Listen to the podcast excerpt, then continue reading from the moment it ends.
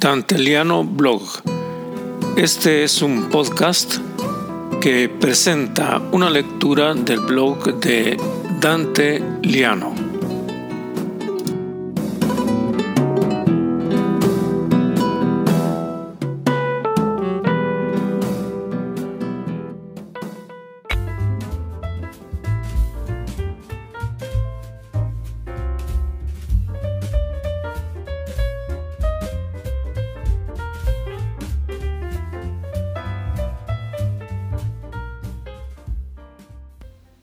Soy Dante Liano y les presento el blog necesario y, si posible, urgente.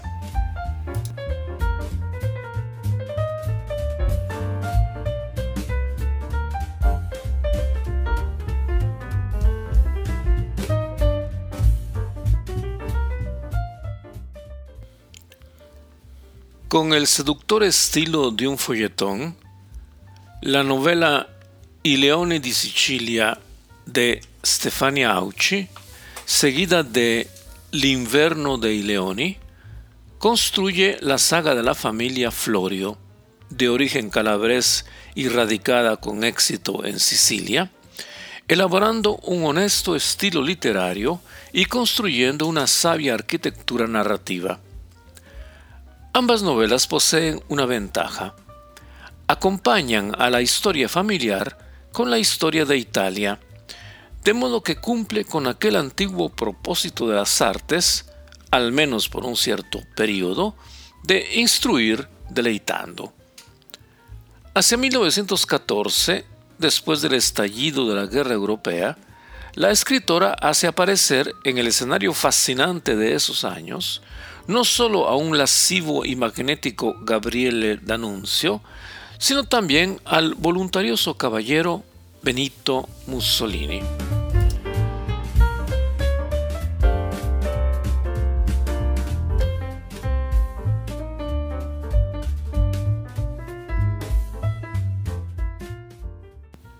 En ese tiempo, el pugnaz político italiano militaba en el Partido Socialista. Auchi no lo dice, pero es menester recordar que los socialistas de esa época no eran como los de ahora. Todavía pendían del cordón umbilical del marxismo y por ende la lucha de clases que debería llevar a la revolución y a una sociedad diferente a la del capitalismo. Los socialistas promovían huelgas, organizaban sindicatos y eran aguerridos luchadores sociales.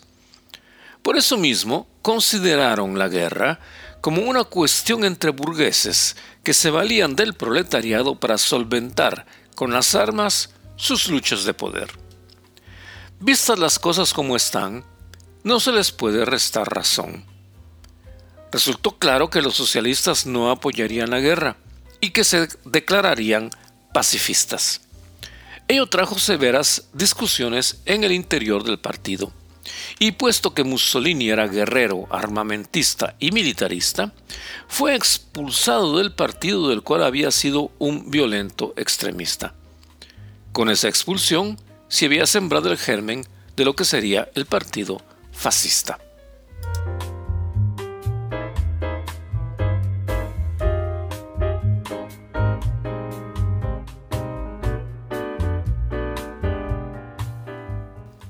La Guerra Europea de 1914 fue desde cualquier punto de vista una catástrofe para la civilización occidental.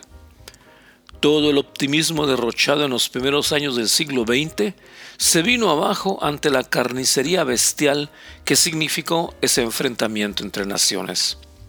Después de los tratados de Versalles, que sellaron el fin de la contienda, un pesimismo semejante a la depresión circuló por toda Europa. En particular, los pueblos hambreados y explotados comenzaron a acumular un sentimiento de revancha, terreno fértil para populistas y demagogos. Uno de ellos fue Benito Mussolini. Al ver los documentales de la época, uno se pregunta cómo se pudo admirar en masa a ese hombre más gordo que corpulento, más bajo que alto, más ridículo que elegante, más retórico que elocuente, quien vendió la idea de volver a edificar de nuevo un gran imperio, a semejanza de las grandezas del imperio romano. La única respuesta es la pobreza económica e intelectual en que las masas europeas quedaron sumidas después del esfuerzo bélico.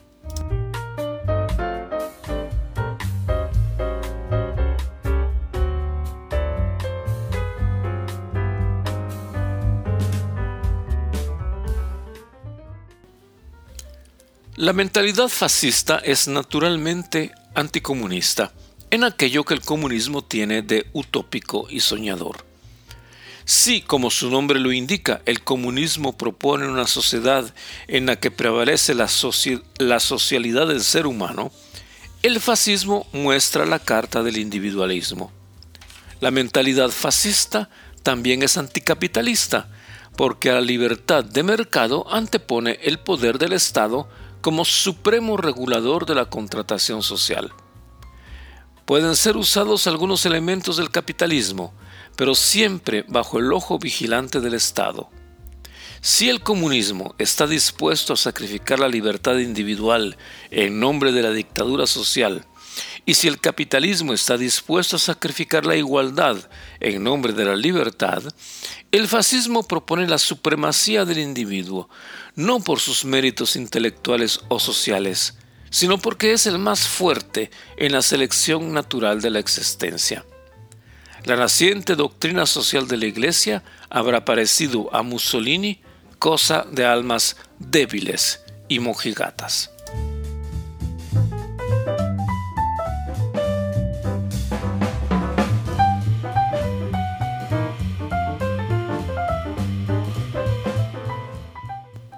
Todo el ambiente intelectual precedente al fascismo es el terreno de cultivo para su aparición. La mayoría de intelectuales en el mundo profesaban las doctrinas esotéricas de moda, surgidas en contraposición al cientificismo y al positivismo, en particular la teosofía de Madame Blavatsky. La fantasiosa charlatana rusa había inventado un libro mágico, el libro de Tsian, supuestamente encontrado en la India, en donde se dictaban las reglas de un mundo nuevo basado en el espiritismo y con raíces en las antiguas doctrinas orientales. Entre otras cosas, colocaba a la raza aria como una raza superior. El pan empalmaban en modo confuso y bizarro con la doctrina de la evolución de Darwin.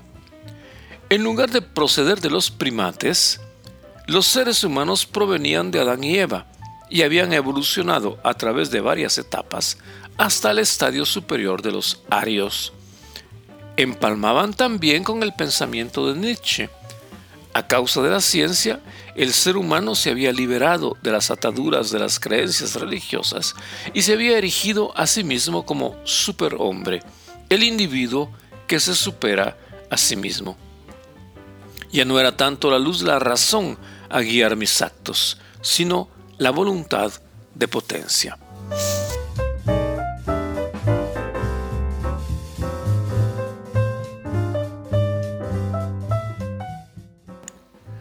El fascismo se presentó al mundo como un sistema de gobierno basado en el totalitarismo y en la dictadura.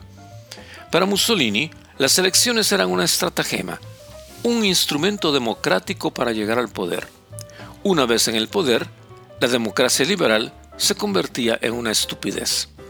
Se abolía y quedaba en manos del líder supremo, el duce, que conduciría a la nación con su voluntad de poder y uniendo los individualismos de los más fuertes, de estar descartando a los débiles y a los pusilánimes, a las glorias imperiales a imponer la potencia de la nación más fuerte sobre naciones más débiles. El totalitarismo autoritario es el sistema de gobierno orgánico del fascismo.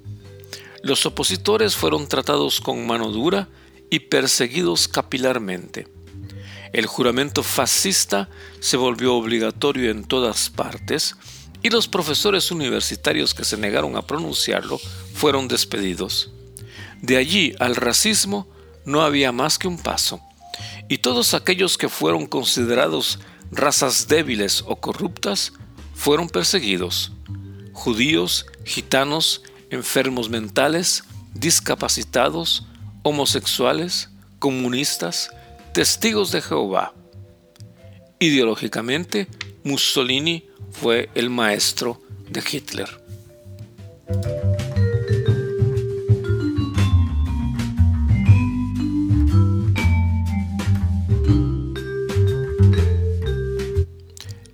Fascismo es una actitud mental. Es considerar a la existencia como una lucha darwiniana por la sobrevivencia animal, the struggle for life, en la que los más fuertes físicamente someten a los más débiles. Es considerar al individuo agresivo y prepotente como el ejemplar humano perfecto, que eliminará de la faz de la tierra a los humildes, a los conciliadores, a los mediadores, entendidos como inferiores. Es considerar que solo el superhombre tiene derecho a la vida. Es considerar que las armas superan a la razón. Es considerar a los valores tradicionales, moral, familia, patria, como valores absolutos, con la eliminación de los que no adhieren a tales valores. Es el triunfo de, es el triunfo de la fuerza sobre cualquier otra característica humana. Es fundar nuevas sociedades subyugadas bajo la dictadura para mantener las desigualdades y las injusticias de siempre. No por nada, las clases dominantes se alían inmediatamente al líder fascista, considerado como el salvador de la patria. La patria de las clases dominantes, naturalmente.